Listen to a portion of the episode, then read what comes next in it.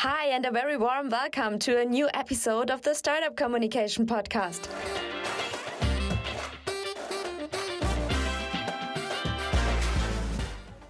My name is Karina, and today I give the mic to my great teammates Juli, Lena, Saskia, and Katerina to discuss employer branding from an employee perspective. They are talking about what factors influence the decision making process while applying for a new job, what the differences are between the different countries and mentalities. Hello, my name is Katerina, and today we have a bit unusual podcast episode because I have not only one guest, but three guests my colleagues Juli, Saskia, and Lena. And uh, we all come from different countries and different cultures. That's why it will be more interesting to deep dive into the topic of employer branding and to discuss it more in the international point of view. So, to start, can you please shortly introduce yourself and tell what the employer branding means to you? Hi, everybody. I'm Julieta. I'm graphic designer at Startup Communication. Um, I come from Argentina. And for me, employer branding is the way that companies show how they treat their employees in order to get more people to work with them. Okay, um, I can take on the next one. I'm Saskia. Um, I'm leading the online marketing team. I originally come from France and I've been working in Germany for a long time now. And employer branding, for me, it's part of the identity of a brand and how the brand is as an employer, like how a person is as a colleague and as a parent. It's two kind of different identities or character traits. That's also how I see employer branding. Okay, and I'm Lena. I'm um, in the PR team here at Startup Communication. I'm from Germany. Um, I also spent some time in London in the UK for one and a half years working at an agency. Um, and employer branding for me means how the company communicates outside of itself, but also how employers communicate for that company. So even if they're not aware that they're doing anything for the company, how they tell their friends or how they tell other people working at other agencies, I think that's also employer branding for me. Yeah, I agree. For me, employer branding is also how employees um, tend to say about the company they work for over the camera. And uh, what I noticed that uh, if the company is really popular, and um, even if we don't have any people we know who are working there, but we still tend to think that it's a good place to work. And uh, we kind of mix up employer branding and uh, just commercial brand of the company, which is not always true because sometimes company can be uh, good in producing some goods and uh, service but it doesn't mean that it's a perfect place to work. And what do you think of it? Did you have maybe some examples of working in such companies? Everybody's or, thinking.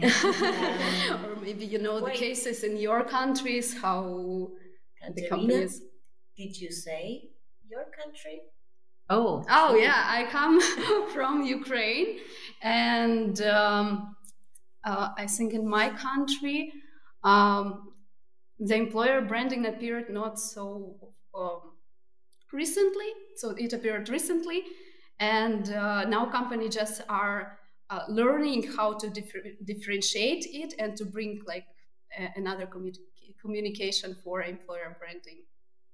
I'm trying to, to think of an answer to your question, but I mainly have something to add on what you just said. Um, in France, I feel French is also a bit late on the employer branding side. I think startups are already doing it really well, and most of the um, new employer branding and employer branding as a wording is coming from startups.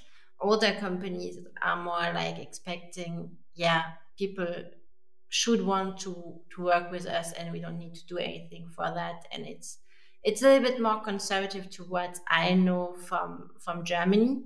I mean i've worked mainly agency side or for startups so maybe i have also a little bit of a modern view of, of germany. But when I, I have hear from my friends how it's in in France, it's very traditional. You have to um, sign that you have two days you're working from home, and it's only those two days you can work from home. I have some friends who, who had to say where they're working from home, so they're just limited to their apartment. A few can have a second address, but for the for the typical French companies, there would be like already a big step uh, in the direction of employer branding. I think as companies get more international, um, I don't think in all cases it's really about the country anymore. I don't know how you see it, but I feel like a lot of agencies and a lot of brands are so global that it's not really set to one country. I remember working at an agency um, where I, I feel like the the image was the same in every country, but then there's specifications. For example, um, I knew we had like French colleagues in the French office, and then they were the only ones who, for example, could take um, weekends off or um, got like double the pay on weekends, whereas in other countries like in the UK, in Germany, and the US, it's basically something that's just overtime and not something you get more pay for or you get more free time for. So I feel like maybe the image is the same, but then of course, like the, the law and rights situation within each country is also very specific to what the employer maybe experiences. Yeah, I think it also depends on the type of company. Uh, because in Ukraine, for example, of course, there is a difference between small companies or IT companies and huge corporation. I think in uh, small companies, uh, or IT, they have mostly headquarters in US and they try to follow this way of uh, uh, treating their employees. Uh, for example, uh, they don't use um, the name of like head of the department; they use team lead, so they make everyone feel like uh, equal to be a friend. So the work is a place for also working and fun.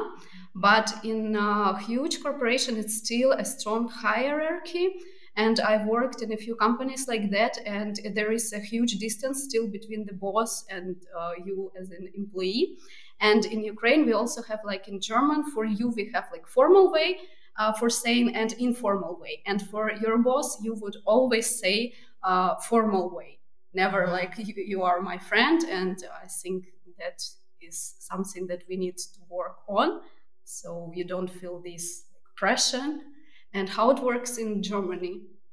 I think that also depends on the type. So I think within agencies, when I started, it was quite strange for me because I was obviously quite young then, like after studies, so beginning of like the 20s, and then you would pitch to editors who were like maybe around 40. But then if it's a lifestyle section, everyone is quite friendly and they hang out after work and you can like duzen them right away, which for me felt strange to to do that with someone who's that much older, and I felt like I have to bring respect, and so that kind of like laissez faire was quite hard for me to do. But then I think it depends in on the industry because if you're more in like economy direction, like when you talk to someone from let's say Spiegel or Süddeutsche, you would never du that. You would always use the, the Sie and not the do. So I think it really depends on the kind of industry you're in in Germany.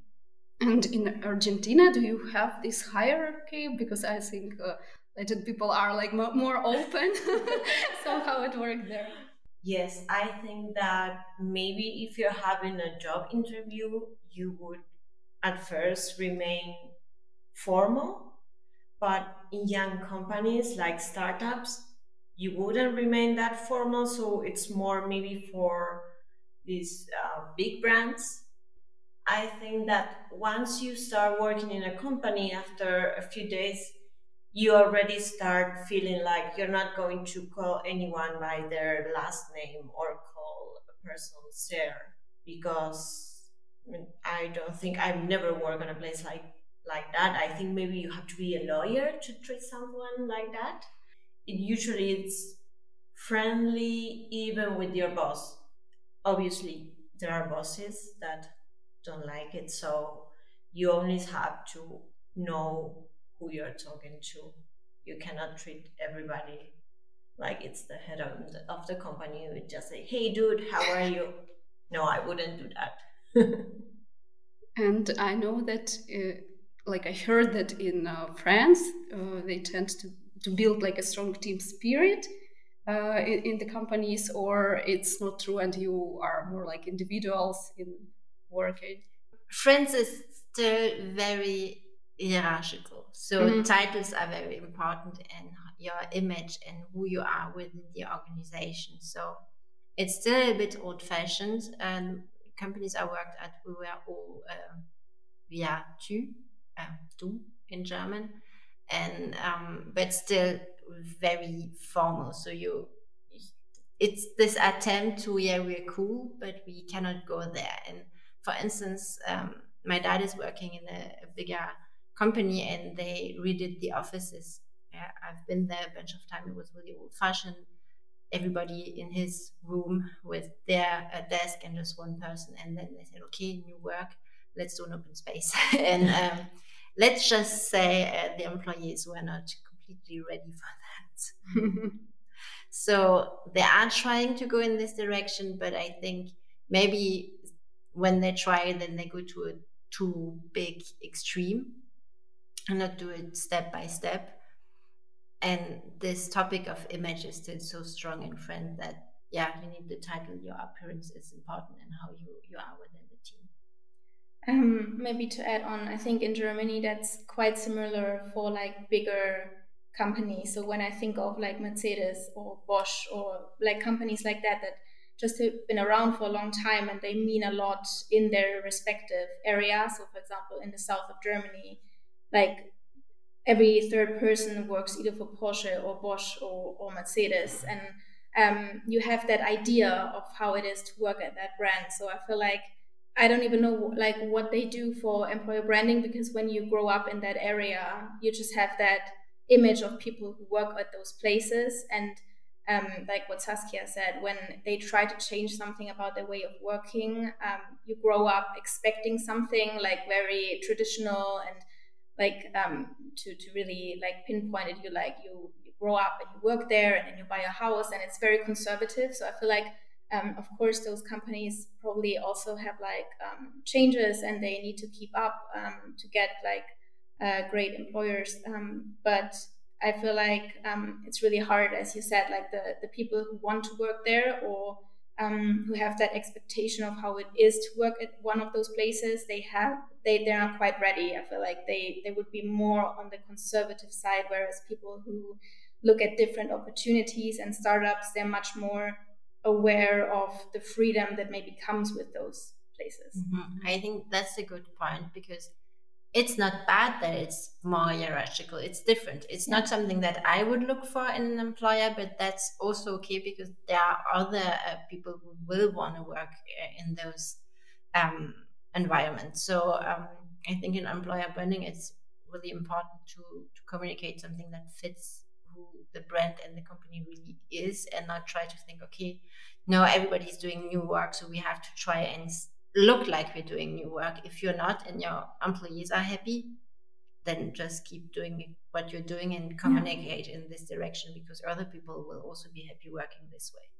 Yeah, but I think they a bit lose their face in all these processes because, for example, as you mentioned, Mercedes or BMW, they have uh, 25 uh, stages of um, like when you're applying for a job. Mm-hmm and it's really sometimes formal and you can't understand uh, the team spirit of the company because it's all about just processes and some uh, documents application te- tests a lot of like psychometrical or just uh, working and uh, for me sometimes it's uh, yeah I, like I, I don't understand the spirit of the company just the processes um, but I think that these are different like priorities that people have. Like, for example, when you apply to BMW or Mercedes or Bosch, I think you want to have like a stable, conservative job where you know you can maybe be for the next 20 years and build your life with that job.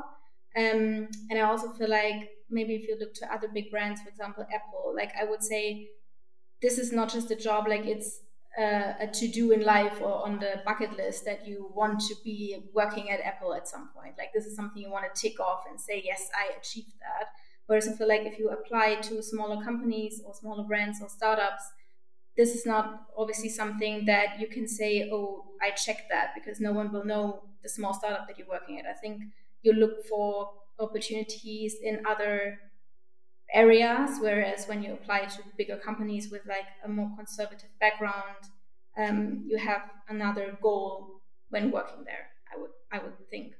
Yeah, I I'm not a big fan of those long processes as well. My roommate applied for a job at Amazon, and she prepared like she was prepping for an exam yeah. because she had to learn by heart all the company values. I had a friend uh, working at, at, Amazon, so he gave her all the information that she she needed to to know, and it was hardcore how she prepared for that. And she also ended up going to the interview. I think she had forty degrees fever on that mm-hmm. day, so it was probably not the best.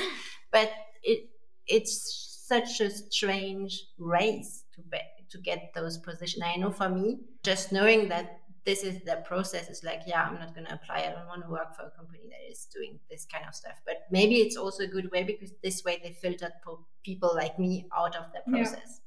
But what is important for you as an employee when applying for a job? What criteria do you pay attention to? Okay, I think here comes a big difference.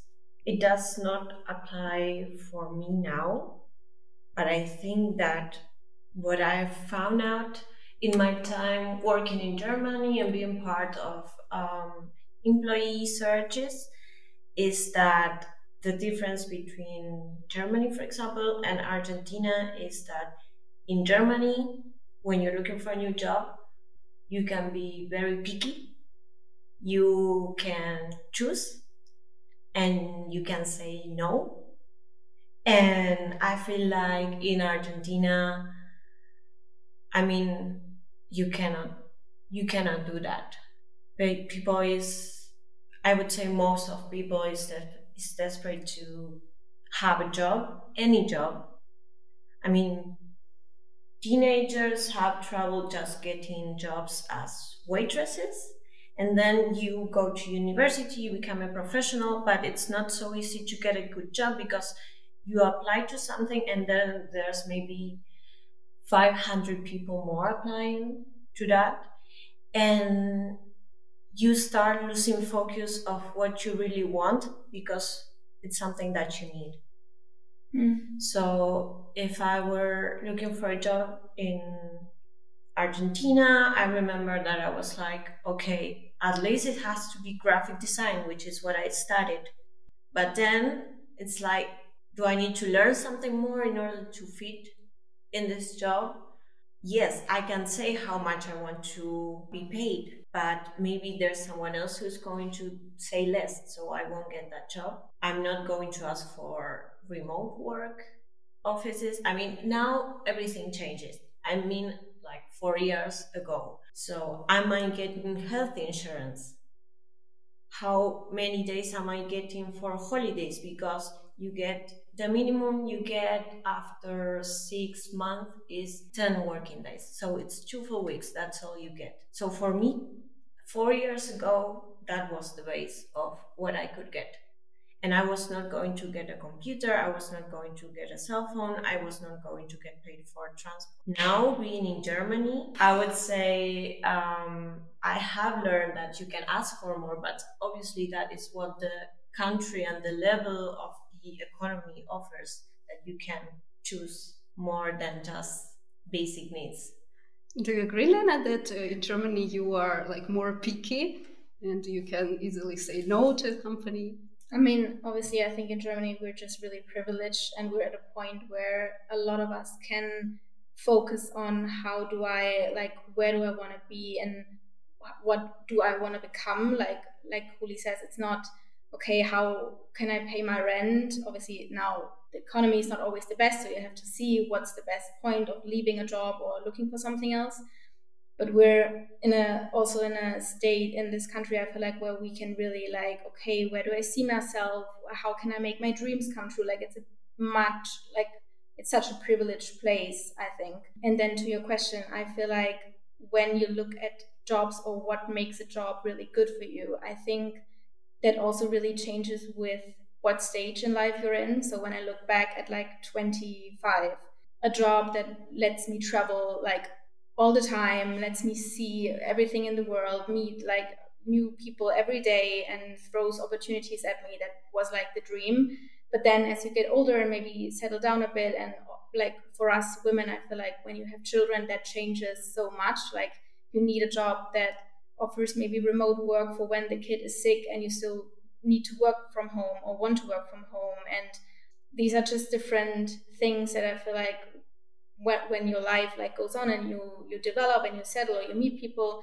then things change. So i feel like with every stage in life that changes. But then again um, we in germany often have the privilege of saying okay this job doesn't fit my needs anymore. I can look for something else. For example maybe at 45 like a conservative company would be ideal for me. And now i feel like okay this is nothing I, I can imagine working in. So i think it changes. Hmm. Yeah, and currently the economy in Germany is, I mean, currently right now, December 2022, the economy is still that it's in German we say it's an Arbeitnehmermarkt, so uh, it's more like the applicants have the power currently to choose because there is a lot of position open and not so many great profiles out there, so you can really choose where you work. I think next year it's going to change. So if you are thinking about changing your job, do it now. Um, I think when the economic situation is not the same anymore, then it shifts a little bit that you cannot be as picky as you would be this year. Um, so I think that's one point. And yeah, I have a lot of friends who started with me in the agency um, scene and life and now I'm like, okay, I want to go to to the bigger corporate companies because I just want to settle down. I just want to work three days a week and have a big paycheck and I don't want to hustle as much. So I think, yeah, it's really depending on which stages you're in life and what you want to um, get for your life as well. Yeah, but still, I read some statistics from Glassdoor uh, from the, this year, and uh, they say like 65% of people would in Europe would still uh, choose uh, less pay, but with a great company culture, than a bigger salary, but um, no, no, no, not a good match for them. How important is company culture for you? For me personally, it's one of the biggest uh, topics. Um, I, I, remember, um, I think four years ago, probably on this this time four years ago, I was applying for here, and um, when Karina said, "Yeah, uh, I think uh, here is the offer. I'd li- would like to have you." Before signing anything, I said, "Yeah, I'd like to meet the team because at this point, I mean, we're already a lot of ladies, but at this point, it was just women, and I know it's a little bit cliche, but I was a little bit scared of working with just women. So I wanted to to meet the team to see how the feeling is if it's like princesses working together. uh, Paris Hilton. Yeah, yeah. But that was something. If it would have been the case, where I would have said, "Yeah, great offer, and the company looks great, but the team is not going to work for me," and I would have said no. So really, um, the companies, the yeah how people are together and how you work together is really important for me. That's why amazon or apple wouldn't be for me because i mean it would be great on, on my cv but i wouldn't be happy there. Yeah for me it's also really important and i'm really grateful that here in startup communication we have this opportunity to meet the team and talk to them to understand if it's uh, like a good place to work with you because we spend most of our times at the job and if you don't like your colleagues and boss then you will just be depressed all the time. So i think it's really important. And uh, do you have uh, like a good example in your countries for uh, a company which really cares about employer branding and do like a good job in this direction? Because we have like in ukraine mm, as I mentioned, it's not really that developed yet, but we have one supermarket and they really uh, differentiate uh, consumer brand and employer brand. Uh, because in supermarkets you always need people obviously and they created a special platform for their employees and even a series where they use real employees not actors mm-hmm uh, and uh, they use this communication in all their like offline marketing and online marketing and people really want to work there because we have a lot of supermarket chains in uh, ukraine but i think this is one that people would choose mm-hmm. in in france i have two brands that i really like one I that I I think most of the team knows them by now because each time I have an example of them, they're listed there.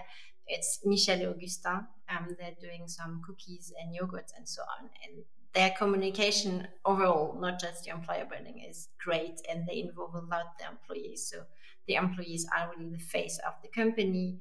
Um, the offices are called the bananeraie, mm-hmm. banana house, I would say. And I think each, I, I don't remember which day, but once a week, the people living close by can just go into their office and have like some um, afternoon snacks and coffee with them. So they're really open about that and very open in their communication. So that's one brand that I really love. Um, if you want to have a look at a really good marketing uh, campaign, look at their profiles. And then I have an agency that I really like, uh, Marcel. It's uh, part of the Publicis uh, group, and they're not doing for me what I see is not much but they do a lot of fun videos. I think I saw one video, it was way back when um, uh, you could still do live. Um, yeah, you would still do live on Facebook, I think. And um, if you liked the live they were doing on Facebook, they would put more bowls in the office of their CEO. So you had a live stream of his uh, office getting full of bowls and really not just a few balls he went i think pretty close to the ceiling. And then you had a few weeks later when he came uh, back from his vacation you could see him uh, go back to the office. And I, it's just a little gimmick but it was i don't know it made working for them look really fun and interesting.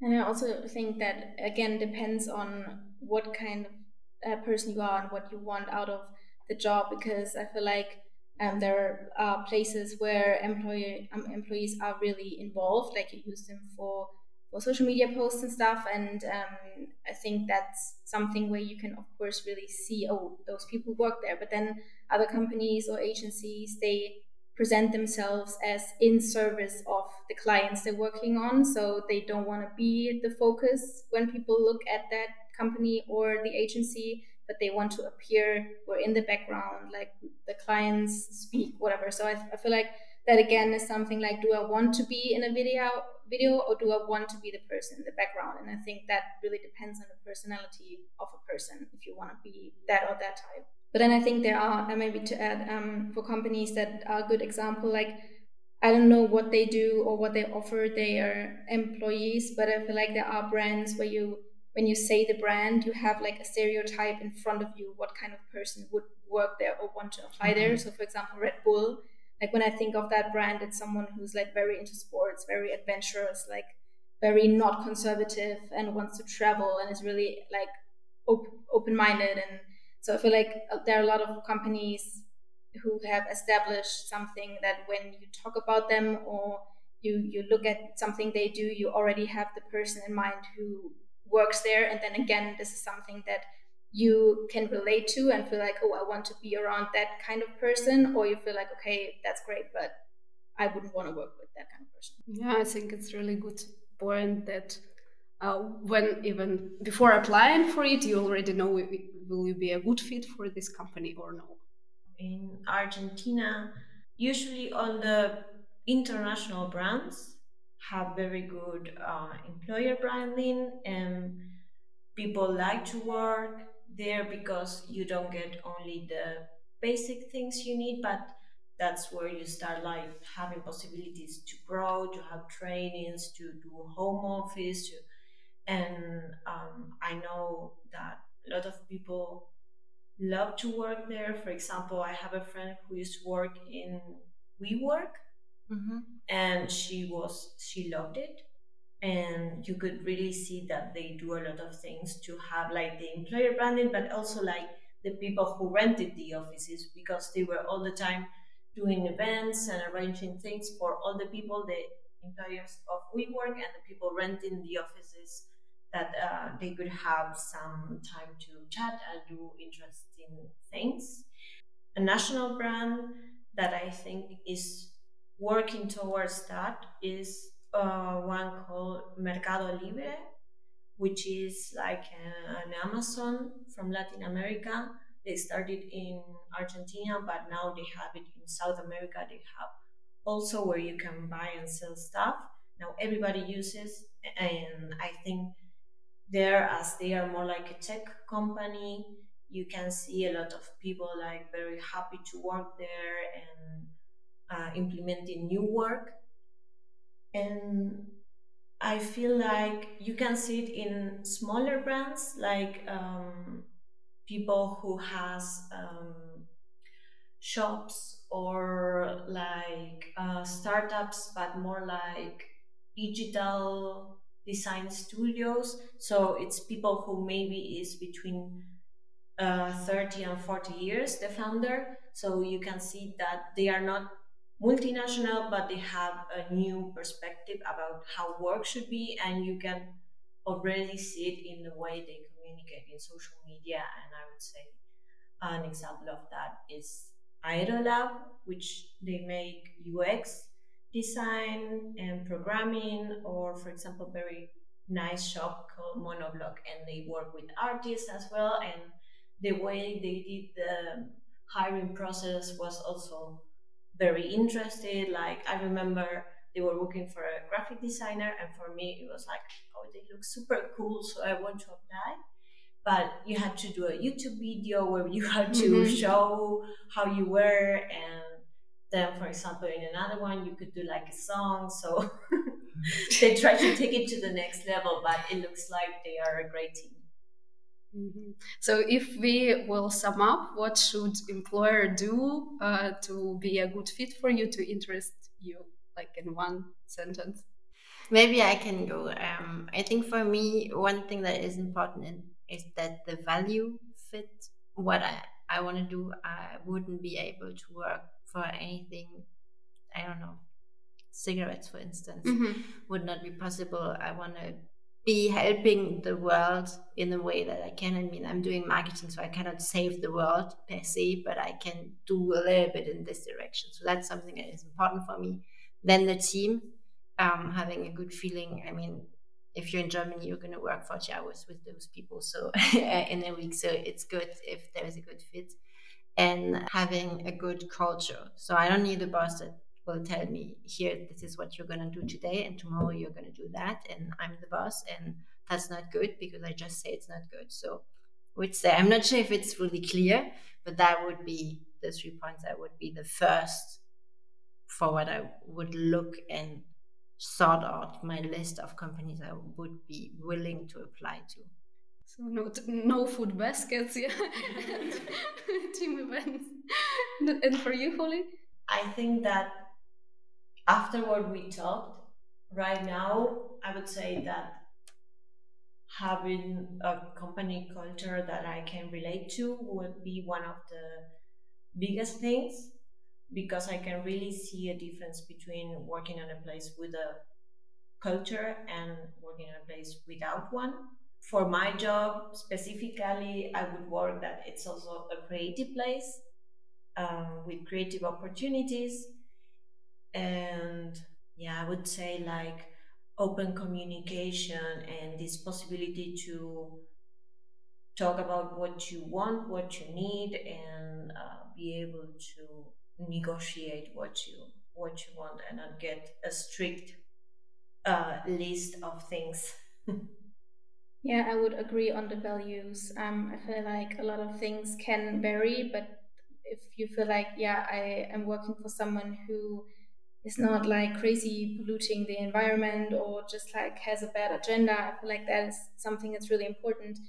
But then um, maybe for me to add on, I feel like a lot of like single people can make a really big difference. So I think even if you are someone who's more on the conservative side, but then you for some reason start at an at a startup if you have someone like a team lead who gives you that stability within a startup that can mean you will stay at that startup. Or if you are more of a free spirit and you are you're ending up at a place that's more conservative if you have someone who gives you that freedom within the company or gives you opportunities and realizes your potential feel like um, that is something that's that's really important. And i think that across the board and across different countries you want to work better or like not not more but you put in the effort effort more if you feel like you work for someone who appreciates you and sees your potential and not just you do your work and no one notices what you're doing. Yeah, I agree. Uh, for me, company culture is also really important, and I think all the brands should focus more in this direction because, of course, yeah, good products and services in, is important, but at the end, it's people who do this. And if you put effort in people and have these common values and everything, then you will succeed succeed even more. I think one thing that is interesting is that none of us spoke about money. yeah, but uh, then we are really um, the same as Glassdoor research. so we want to choose company culture, but not the money. Yeah. Okay, thank you a lot for this conversation. I'm really enjoyed, and it was interesting to uh, hear different points of view. Thank you too. Thank you. Thank you. So, how did you like the episode? Did you know that we do a somersault in our office for every review? So, if you want to trigger this effect, just leave us one. We are looking forward to it. And we also welcome your comments and feedback at LinkedIn, Instagram, or via email at podcast at startup-communication.de.